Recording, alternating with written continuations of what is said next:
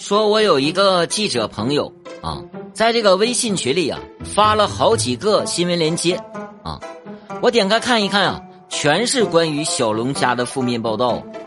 于是我就问他呀，哎，你你不是以前很喜欢吃小龙虾吗？